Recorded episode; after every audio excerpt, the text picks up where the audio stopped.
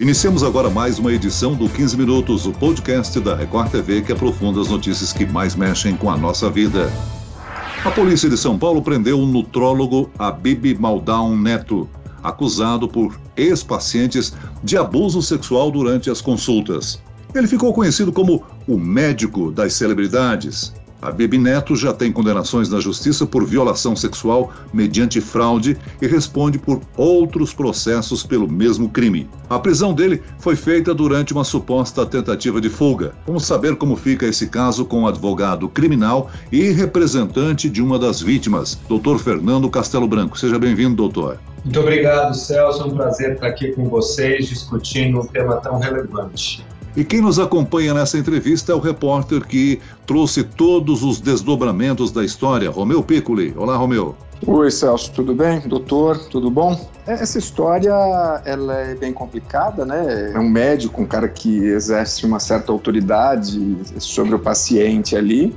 E aí ele usa, abusa dessa suposta autoridade que ele tem sobre a pessoa para cometer esse tipo de caso. Pelo menos são essas as acusações. Ele foi preso ontem é, ele já tinha a prisão pedida desde, pela justiça desde, desde o início do mês, mas a polícia estava atrás dele durante um bom tempo. É, o fim de semana, a Polícia Civil apertou o cerco, jogou a placa do carro dele no radar e aí ele foi preso pela Polícia Militar. Ontem de manhã, ele estava na Zona Sul, perto do aeroporto e sentido aeroporto, sentido bairro. Quando a polícia o abordou, ele, ele se entregou, não teve problema, estava ele, a advogada e a esposa e o motorista. Ele se identificou, falou realmente que estava procurado, enfim, mas eles alegaram que eles estavam a caminho é, do Palácio da Polícia para ele se entregar, como havia um acordo prévio já com a polícia, só que esse acordo não vinha sendo cumprido, mas enfim, ele teria alegado que a advogada dele alegou que ele se entregaria ontem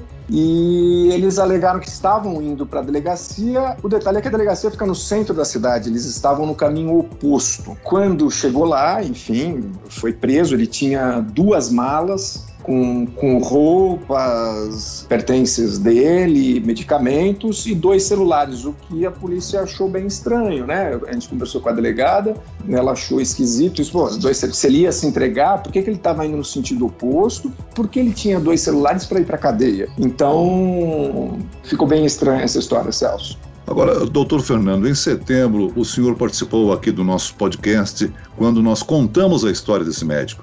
Eu acho importante relembrarmos para os nossos ouvintes o que, que aconteceu. A sua cliente afirma ter sido vítima de abuso desse médico. O que, que ela alegou na acusação? É, acho que é importante fazer uma rápida cronologia, Celso, para que as pessoas possam entender a história como um todo. Uh, nós, nós ingressamos nesse caso em 2014, quando eu vou chamar de primeira vítima uh, nos procurou dizendo ter sido, e o termo é esse, né, violentada sexualmente por esse médico. Nós coletamos as informações trazidas por ela, demos entradas na, entrada na Delegacia de Defesa da Mulher com pedido de instauração de inquérito e concomitantemente no Conselho Regional de Medicina aqui em São Paulo contra ele. Esse caso uh, se desenvolveu paralelamente nessas duas instâncias e de forma bem sucinta eu vou dizer o seguinte: uh, esse caso virou uma ação penal uh, na esfera judicial aqui em São Paulo, onde ele foi condenado numa primeira instância em 2018. A condenação foi confirmada agora em 2020 a uma pena de um pouco mais de dois anos de reclusão em regime semiaberto. Paralelamente, o Conselho Regional de Medicina, também agora em 2020, é, condenou o médico com a perda, a cassação da sua licença de clinicar, sua licença médica, é, e isso ainda cabe recurso, tanto numa instância quanto em outra. O ponto interessante nessa cronologia rápida que eu fiz é o seguinte: no curso dessa investigação criminal e perante o CRM, nós descobrimos a existência de uma segunda vítima. Né? Essa segunda vítima, ao contrário da nossa cliente, que tinha sido vítima em 2014, havia sido vítima das mesmas práticas em 2012. Fez a denúncia tão somente no CRM, ou seja, ela não foi à Delegacia de Defesa da Mulher, e o CRM, num procedimento ainda é, preliminar, decidiu por arquivar essa, essa denúncia de 2012 porque era tão somente a palavra dela contra a palavra daquele médico, até então inabalável, inquestionável no meio social e na sua atividade médica. Veio essa denúncia de 2014 da nossa cliente e nós descobrimos a existência dessa primeira denúncia já arquivada. Este caso primeiro foi reaberto e hoje também corre perante o CRM, que passou a ser cronologicamente a primeira denúncia. A partir de quando outras 20 mulheres procuraram o Ministério Público para denunciar o médico? Pois é, foi exatamente a parte. Então, até 2020, Celso, nós tínhamos duas vítimas, né? Uma em 2012 e outra em 2014, que acarretou a, condena a primeira condenação criminal.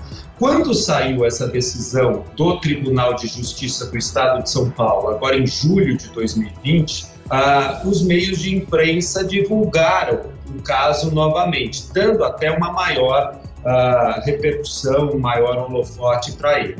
E foi aí uma verdadeira enxurrada de novas vítimas ah, ascendeu ao caso. Nada menos que 20 mulheres. Pouco antes de setembro, de 2020 que este caso ganhou uma repercussão e novas mulheres vieram. Queria saber se o senhor achou que, porque assim, é um caso que vem há muito tempo, né? As, as primeiras denúncias são muito antigas, agora teve muita repercussão. O CRM demorou para agir? E demora normalmente em casos como esses? Eu sou advogado, né? Nós também temos o nosso órgão de classe, que é o Tribunal de Ética da OAB, e eu sou forçado a reconhecer que existe um corporativismo negativo. Né? Existe uma proteção do próprio órgão de classe perniciosa, prejudicial. Então, ao invés de punir e extirpar os maus profissionais, muitas vezes existe uma tendência protetiva, como se é, protegendo ou abafando o caso envolvendo um mal, um mal profissional pudesse salvar a classe de uma, de uma falsa ou de uma, de uma acusação ou de um crédito uh, inadequado perante a sociedade? Eu acho que sim. Eu acho que o Conselho Regional de Medicina demorou para agir nesse caso, errou quando arquivou a primeira denúncia, errou quando demorou para julgar esse outro caso que só veio a ser julgado com a cassação do CRM dele só depois que a mídia apareceu nessa situação para denunciar. Então, eu acho que é uma, uma, uma necessidade muito importante desses órgãos de classe reavaliarem a eficácia e a celeridade das respostas que eles têm que dar nesses casos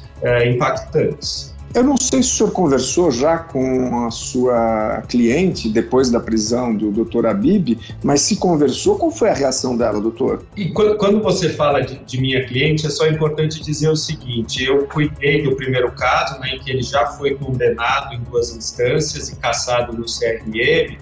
E agora nós representamos algumas outras vítimas nesta nova ação penal, na qual exatamente ele acabou de ser preso. Né? A, a reação de todas elas, Romeu, foi de um verdadeiro alívio, né? porque elas passaram, em primeiro lugar, por uma violência física e depois por uma violência moral. Né? Seja na, no, ao se confrontarem, principalmente a primeira vítima, com a defesa deste médico que reiteradamente usava da estratégia de acusar a vítima para tentar se, é, se eximir da prática criminosa. Isso é muito comum. Agora, doutor Fernando, uma dúvida que pode nos ajudar a entender um pouco mais sobre esse caso. Os crimes devem ser julgados em determinado tempo antes que eles prescrevam, ou seja, que não possam mais causar a condenação do acusado. Por isso, muitas dessas vítimas puderam denunciar, né, se apresentaram como testemunhas perante a investigação. Isso ajuda ou atrapalha o processo? É a forma que a gente tem de lidar com o processo. Né? O direito penal e o processo penal, Celso, são ciências, né? não são ciências exatas como a matemática, mas são ciências lógicas. Então, a doutora Maria Fernanda Marques Maia, que é a promotora oficiante nesta nova ação penal contra o ex-médico Habib, ela usou das regras do jogo, né, das regras que a própria lei impõe.